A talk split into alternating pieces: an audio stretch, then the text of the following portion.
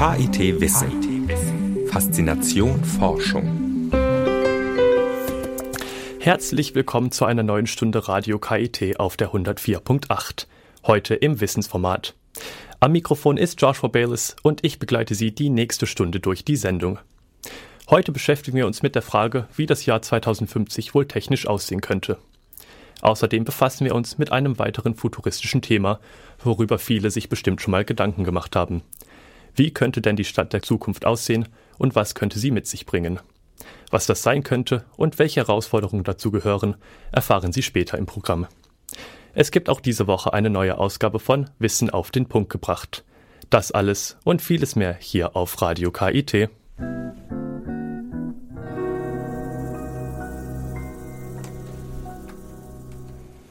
Das war Etta Jones mit If I Had You hier auf Radio KIT.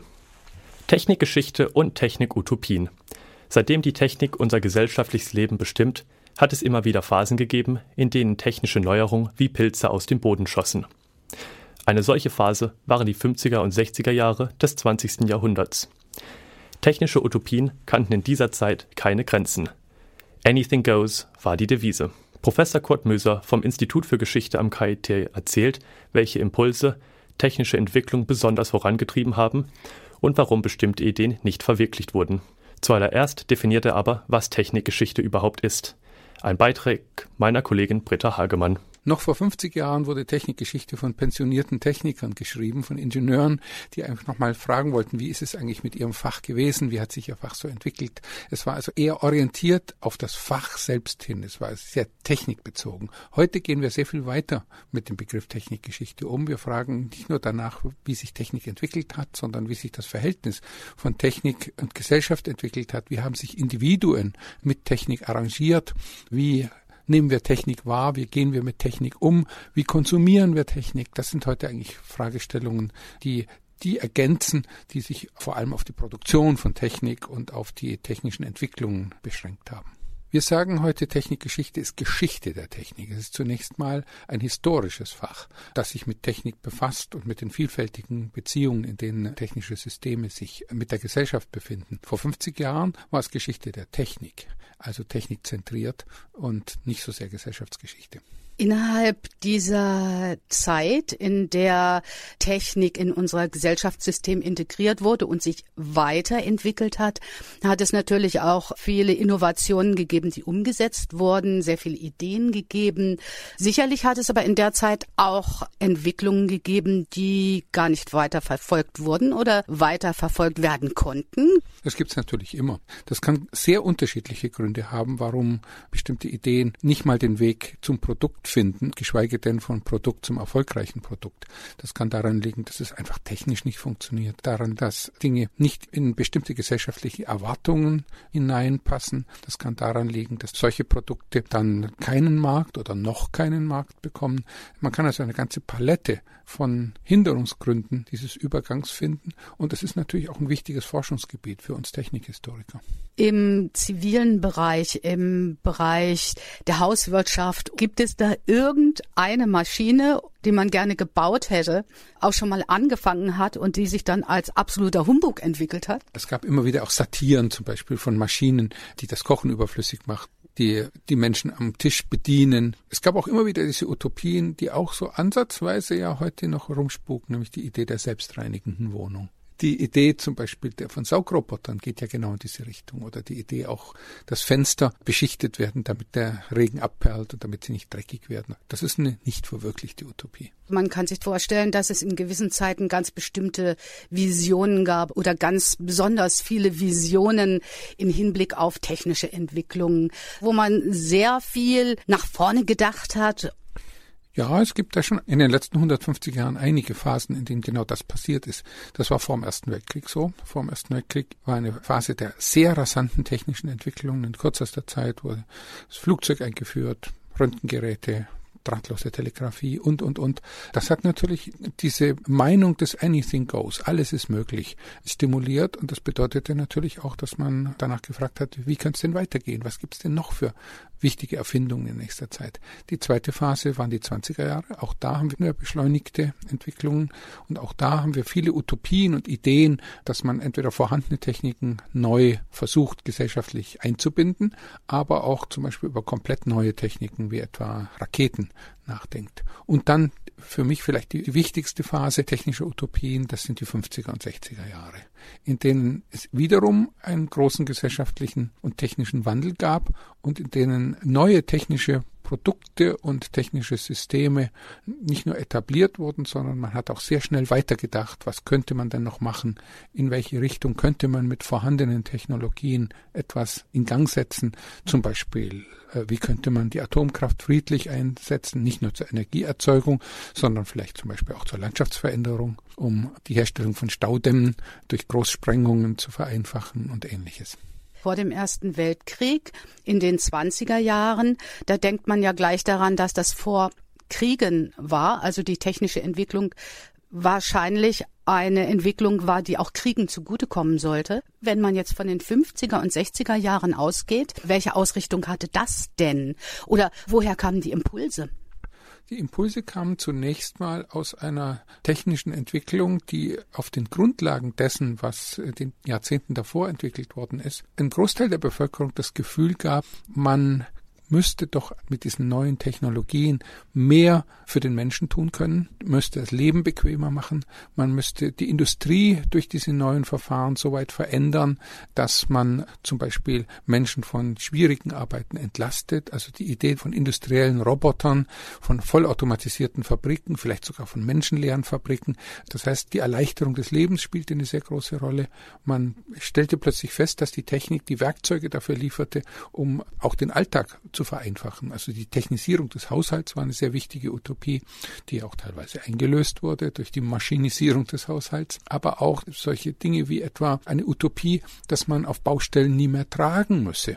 Eigentlich eine sehr kleine Utopie, die aber zu dem geführt hat, was wir heute haben, nämlich dass eigentlich Kräne eine Baustelle dominieren und niemand mehr Ziegel auf dem Rücken ein Gerüst hochträgt. Solche Dinge spielten in den 50er Jahren eine sehr große Rolle. Auch die Idee, man müsste jetzt eigentlich die Errungenschaften der modernen Technik, auch der Automatisierung auf Gebiete anwenden, auf denen es bisher noch nicht möglich war zu automatisieren. Zum Beispiel Automatisieren des Bauens. Also nicht mehr ein Haus handwerklich Stein für Stein hochzuziehen, sondern Fabriken für Häuser in Gang zu setzen. Häuser, die aus vorgefertigten Elementen zusammengesetzt wurden, die am Fließband gebaut wurden, die normiert und automatisiert gebaut wurden. Das war eine Utopie, die auch realisiert wurde. Wir wissen heute, dass ja nicht nur im Osten Plattenbauten gebaut wurden, sondern auch durchaus im Westen. Wir erleben nur, dass viele oder manche der Utopien, die in den 50er Jahren uns sehr attraktiv schienen, bei der Realisierung vielleicht gar nicht mehr so attraktiv waren. Dies war der erste Teil unseres Beitrags über Technikgeschichte und Technikutopien mit Professor Kurt Möser vom Institut für Geschichte. Der zweite Teil folgt nach der Musik.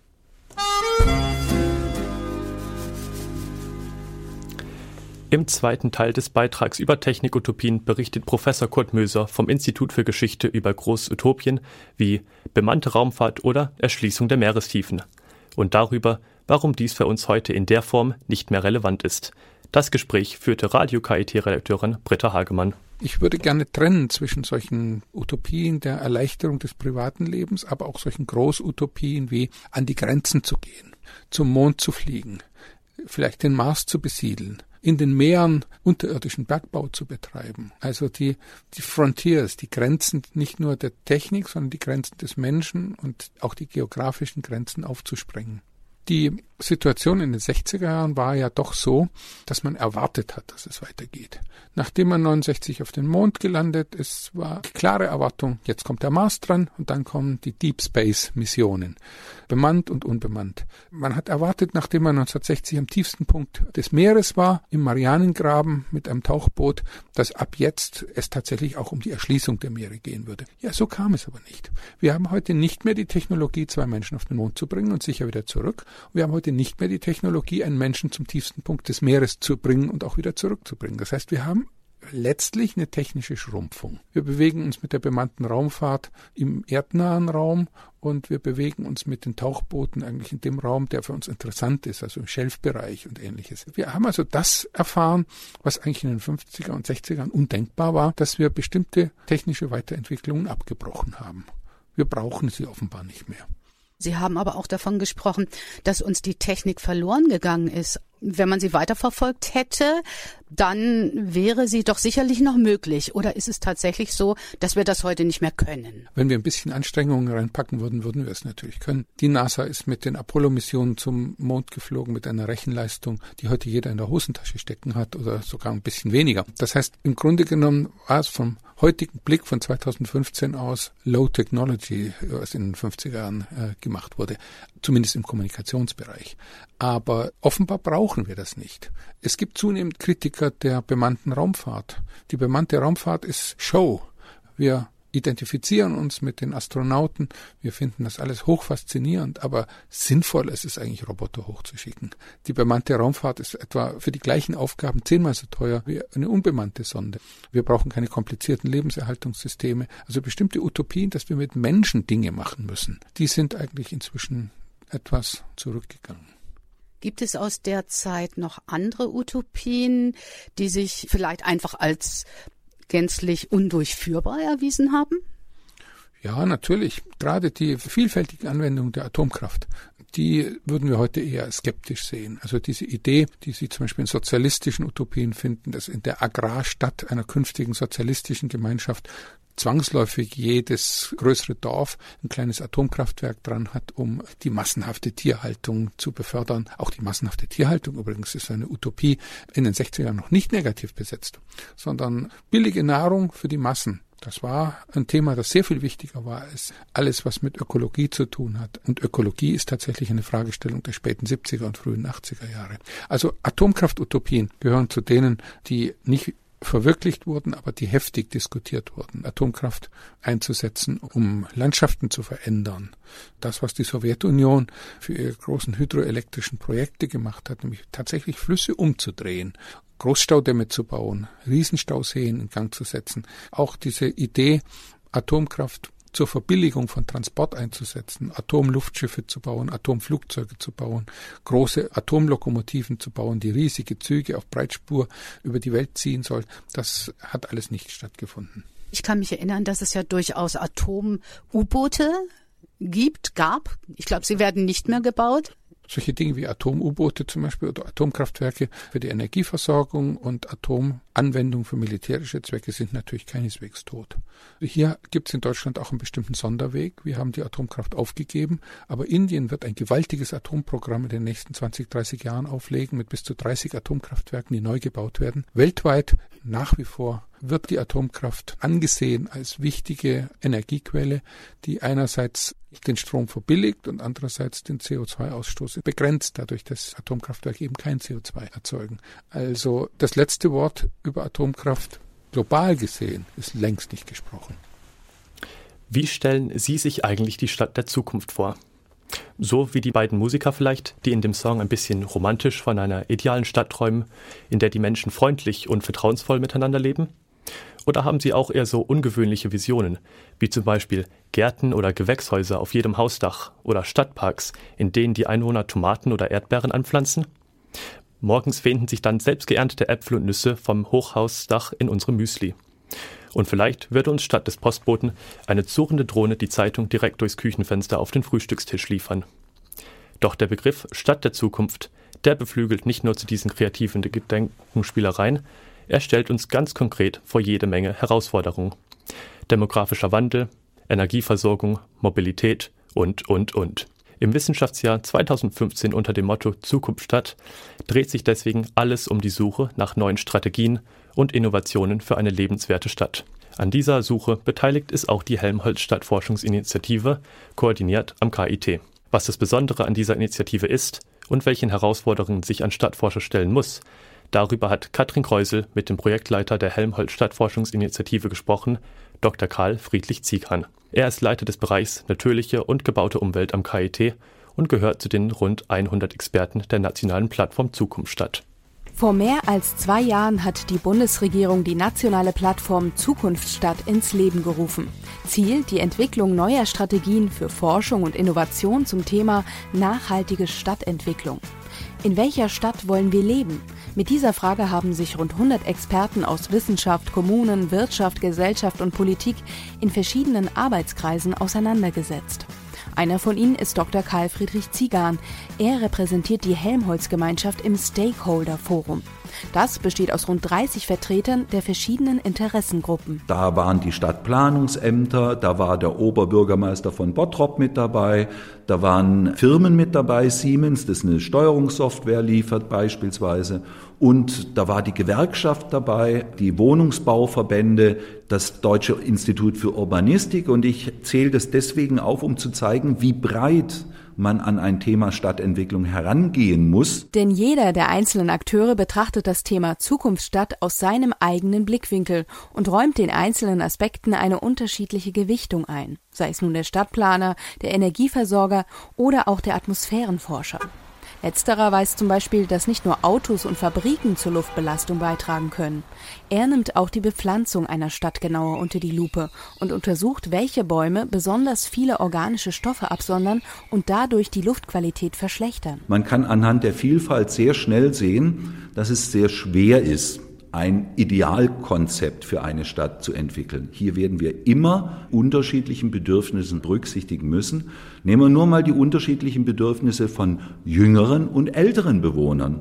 Die einen, die älteren Bewohner, die zum Beispiel sehr großen Wert auf Sicherheit legen. Und zwar in zweierlei Richtung Sicherheit aus Unfallsituationen heraus. Die wollen sicher über die Straße gehen können oder sicher in die U-Bahn gehen können und aber auch Sicherheit im Sinne von Angst vor Überfällen. Das ist ein ganz wichtiger Punkt. Sowas muss man wissen, wenn man auf der anderen Seite mit einem Energieeffizienzmanager redet, der sagt, ich könnte doch nachts die Lampen um die Hälfte dimmen, um dabei Strom zu sparen. Eine kurze Antwort auf die Frage, wie die ideale Stadt der Zukunft aussehen könnte, die gibt es also nicht. Auch allein deswegen, weil man in Deutschland ganz unterschiedliche Stadttypen vorfindet. Wir haben in Deutschland alte, sehr alte Städte, tausend Jahre alt und älter. Und wir haben neue Stadtgründungen, aber neu ist ein relativer Begriff. Und nehmen wir gerade das Beispiel Karlsruhe, das dieses Jahr seinen 300-jährigen Stadtgeburtstag feiert. Das war eine geplante Stadt auf der grünen Wiese. Die ist anders angelegt. Und ich muss unter Umständen für eine alte Stadt wie Nürnberg ganz andere Konzepte entwickeln wie für eine relativ neue Stadt wie Karlsruhe. Bei uns gibt es ein ganz wichtiges Schlagwort, das heißt Bauen im Bestand.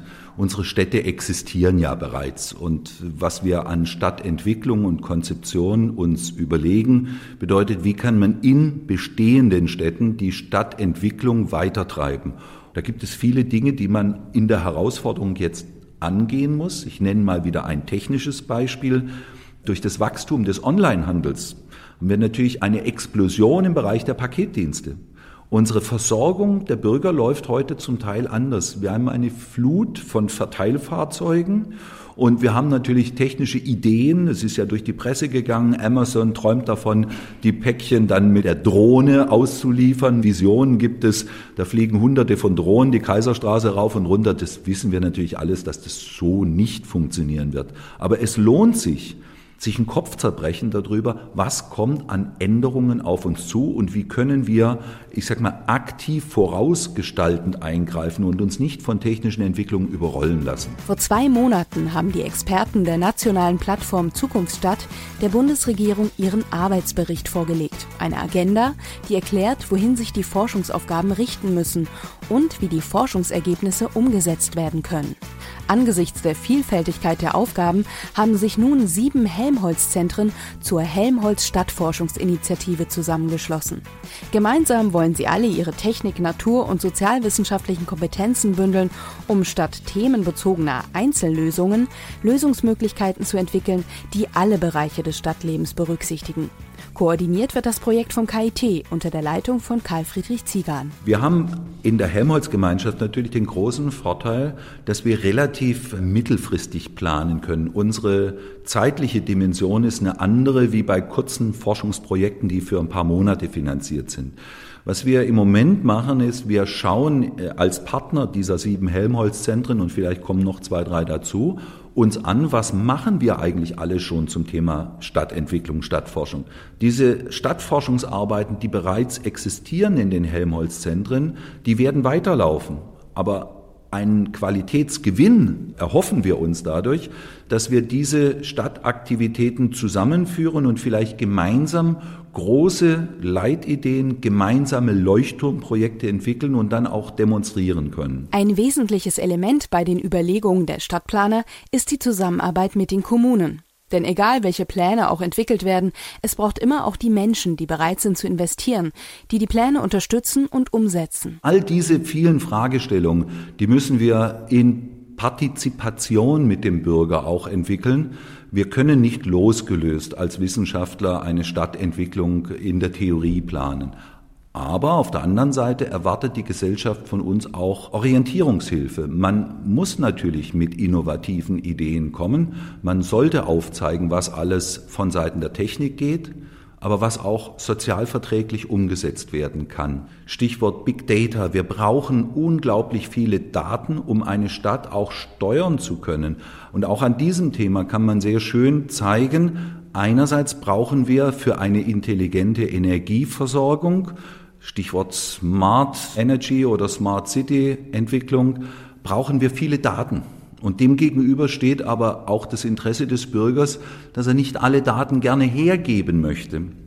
Ich nehme mal dieses berühmte Beispiel, wenn ich energieoptimiert meinen Haushalt betreiben will, dann sollte ich vielleicht nachts um drei die Waschmaschine anschalten, weil da gerade der Strom am günstigsten ist.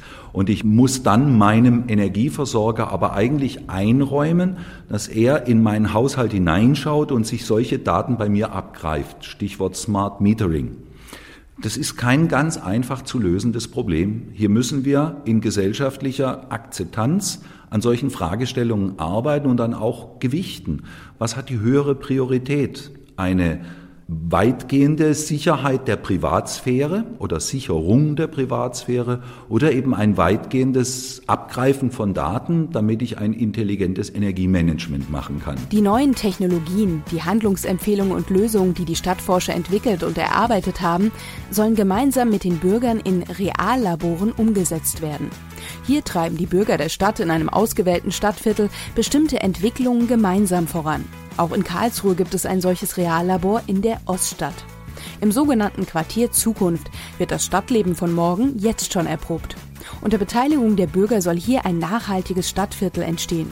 Verschiedene Projektgruppen wurden schon gestartet. Bei der Projektgruppe Grüne Fassaden hat man es sich beispielsweise zum Ziel gesetzt, die Karlsruher Häuserfassaden mit Hopfen zu bepflanzen. Das sorgt im Sommer für eine angenehmere Temperatur im Schatten der grünen Blätter und insgesamt für eine bessere Luftqualität. Außerdem könnten die Bürger später gemeinsam den Hopfen ernten und ihr eigenes Bier brauen. Dieses Konzept einer Zukunftsstadt dürfte wohl so einigen schmecken. Das war Katrin Kreusel über die Stadt der Zukunft im Gespräch mit Dr. Karl Friedrich Ziehan, dem Projektleiter der Helmholtz Stadtforschungsinitiative. Was genau E-Business ist, das verraten wir gleich in unserer Rubrik Wissen auf den Punkt gebracht. Gleich nach einem Stück von Mozart zu hören.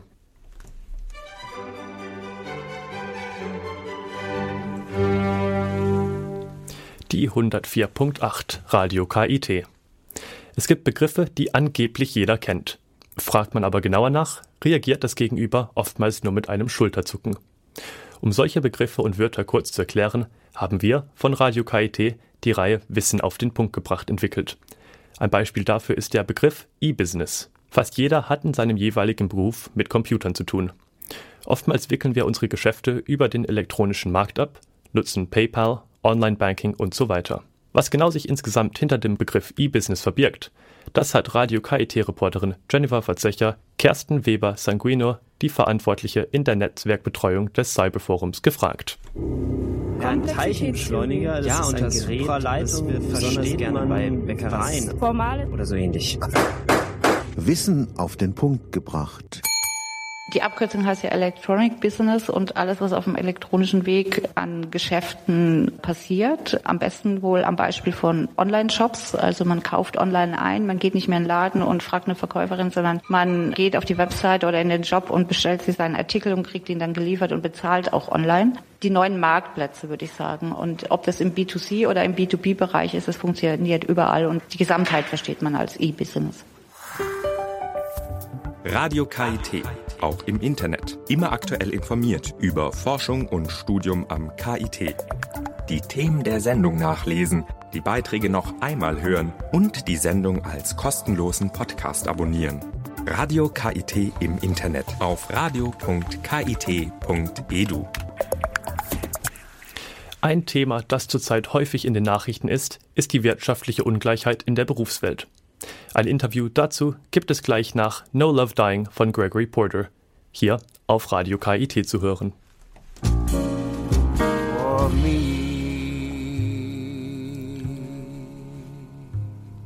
Ihr hört Radio KIT auf der 104.8. Später einen gut bezahlten Job zu haben. Das ist der Wunsch eines jeden Studierenden. Aber ist das zu Beginn des 21. Jahrhunderts überhaupt noch möglich? Der französische Wirtschaftswissenschaftler Thomas Piketty hat in seinem international viel beachteten Buch darauf hingewiesen, dass die ökonomische Ungleichheit in unseren Gesellschaften scheinbar unaufhaltsam wächst. Der KIT-Soziologe Dr. Andreas Haupt hat jetzt untersucht, inwieweit die Lohnungleichheit die unterschiedlichen Berufssparten betrifft und welche beruflichen Tätigkeiten als Gewinner der Globalisierung gelten können.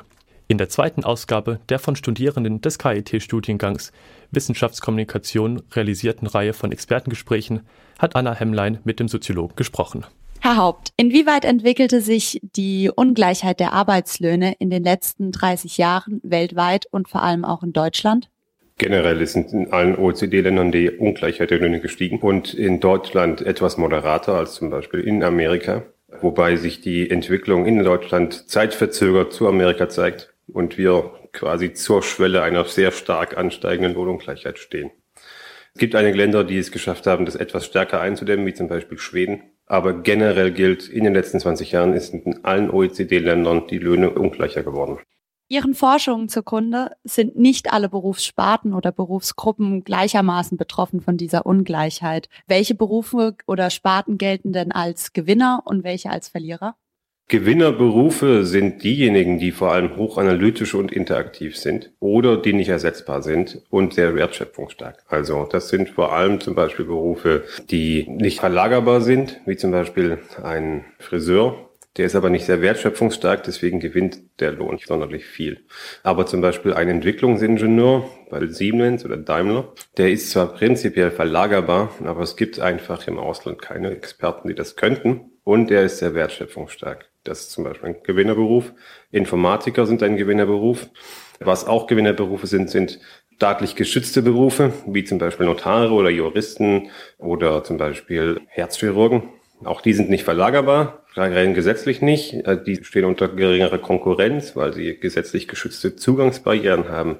Und das schützt sie vor dem Lohnverfall, der in den letzten Jahren vor allem auch in solchen Berufen eingesetzt hat. Sie nannten jetzt vor allem auch Informatiker immer noch in Deutschland als Gewinnerberufe. Inwieweit spielte denn die IT-Revolution eine Rolle?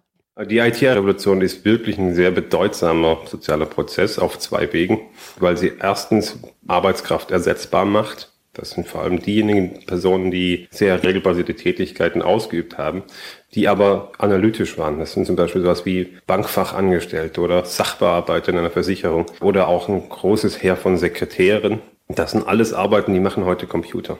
Das waren aber Arbeiten, die haben in den 80er und frühen 90er Jahren noch ein Riesenheer von Sachbearbeitern gemacht. Und da wurde jetzt einfach ein großer Server irgendwo hingestellt und diese Arbeit macht jetzt der Server.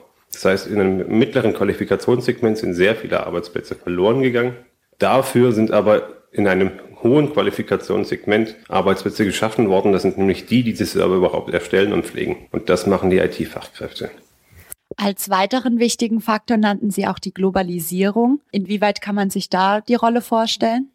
Die Globalisierung bedeutet ja zunächst erstmal, dass Firmennetzwerke sich vernetzen oder Personen sich stärker über Landesgrenzen vernetzen. Wenn sich Firmen stärker vernetzen oder mobiler werden über Landesgrenzen, dann können sie den Arbeitnehmern drohen, dass ihr Arbeitsplatz ins Ausland verlagert wird. Firmen können das aber nur für solche Tätigkeiten drohen, die auch nicht interaktiv sind. Das heißt, das sind Tätigkeiten ohne Kundenkontakt. Und das führt dann dazu, dass ein Teil der Arbeitskraft verlagert wird oder damit gedroht wird zu verlagern und ein anderer Teil der Arbeitskraft zwar nachgefragt wird, aber in einem so niedrigen Qualifikationssegment ist, dass da so eine hohe Konkurrenz entsteht, weil die Personen, die ihre Arbeitsplätze verlagert bekommen, dann mit denen konkurrieren, die nicht verlagerbar sind und dadurch der Lohn wieder gedrückt wird. Kurzum, Produktionsarbeit wurde verlagert und interaktive Arbeit, wie zum Beispiel ein Postbote oder ein Logistiker bei Amazon, die bleibt in Deutschland, steht aber unter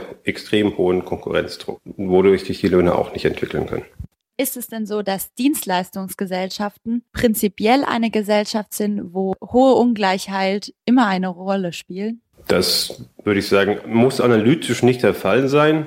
Empirisch würde ich sagen, ja, das ist so. Denn Dienstleistungsgesellschaft bedeutet ja, dass ein Großteil der Arbeitnehmerschaft im Dienstleistungssektor arbeitet. In Deutschland sind es mittlerweile 75 Prozent. Deswegen kann man durchaus sagen, dass Deutschland eine Dienstleistungsgesellschaft ist. Dienstleistungen sind nicht so wertschöpfungsstark in der Regel wie zum Beispiel Leistungen in der Produktion.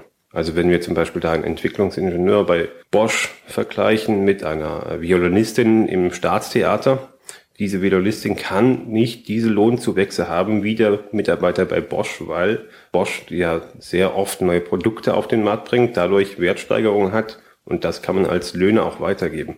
Das ist aber nicht im Staatstheater der Fall. Im Staatstheater haben sie ein bestimmtes Programm, sie sind froh, wenn die Kunden kommen, aber so richtig Lohnzuwächse kriegen sie damit nicht hin. Früher bestand die These, dass schlechter bezahlte und qualifizierte Jobs von besseren bezahlten qualifizierten Jobs verdrängt werden. Aktuell gibt es in Teilen der Wirtschaft jetzt eine Umkehrung dieser These. Was könnten dafür denn die Ursachen sein? Aktuell galt das wirklich früher. Man hat gedacht, dass vor allem schlecht oder gering qualifizierte Arbeit ins Ausland verlagert wird, hat dabei aber nicht bedacht, dass eben nur ein bestimmter Teil und niedrig qualifizierte Arbeit auch verlagerbar ist. Und man hat auch nicht in Erwägung gezogen, dass ein bestimmter Teil des mittleren Qualifikationssegments verlagerbar ist oder durch Maschinen oder Computer ersetzbar ist. Was wir momentan erleben, ist eine Aushöhlung des Arbeitsmarkts. Das heißt, die mittlere Qualifikationssegment wird abgebaut und hohe und niedrige Qualifikationsarbeiten werden aufgebaut. Dadurch polarisiert sich die Lohnstruktur, weil vor allem mehr Personen mit niedrigen Löhnen und mehr Personen mit hohen Löhnen im Arbeitsmarkt beschäftigt sind.